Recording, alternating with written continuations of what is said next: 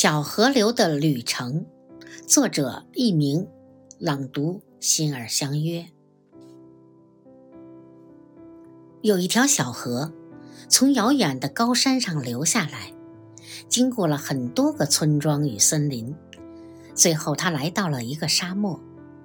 他想，我已经越过了重重的障碍，这次应该也可以越过这个沙漠吧。当他决定越过这个沙漠的时候，他发现他的河水渐渐消失在泥沙当中。他试了一次又一次，总是徒劳无功。于是他灰心了。也许这就是我的命运了，我永远也到不了传说中的那个浩瀚的大海。他沮丧地自言自语。这时候。四周响起了一阵低沉的声音：“如果微风可以跨越沙漠，那么你小河流也可以。”原来这是沙漠发出的声音。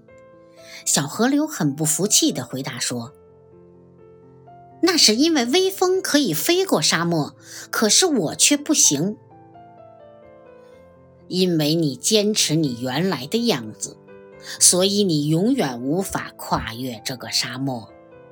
你必须让微风带着你飞过这个沙漠，到达目的地。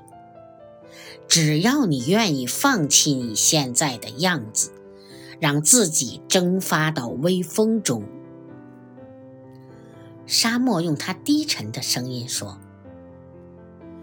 小河流从来不知道有这样的事情。放弃我现在的样子，然后消失在微风中。不，哦不！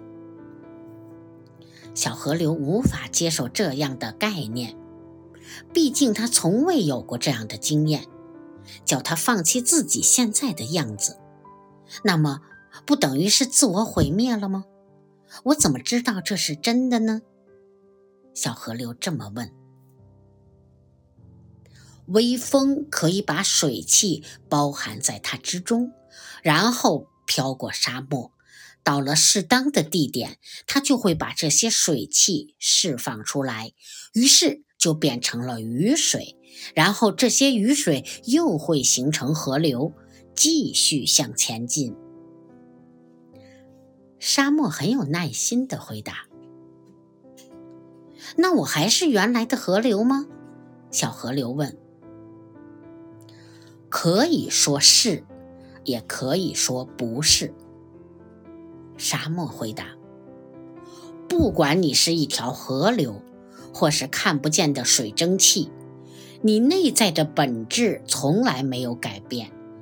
你会坚持你是一条河流，是因为你从来不知道自己内在的本质。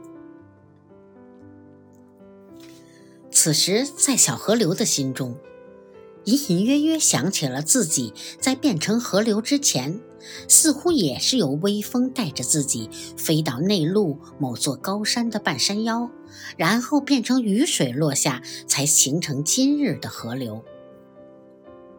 于是，小河流终于鼓起勇气，投入微风张开的双臂，消失在微风之中。让微风带着他奔向他生命的又一次旅程。我们的生命历程就像小河流一样，若要跨越人生中的种种障碍，达到自己想要的成就，也需要有放下自我、改变自我的智慧和勇气，从而让生命不断的成长。二十一世纪，迅猛的变化。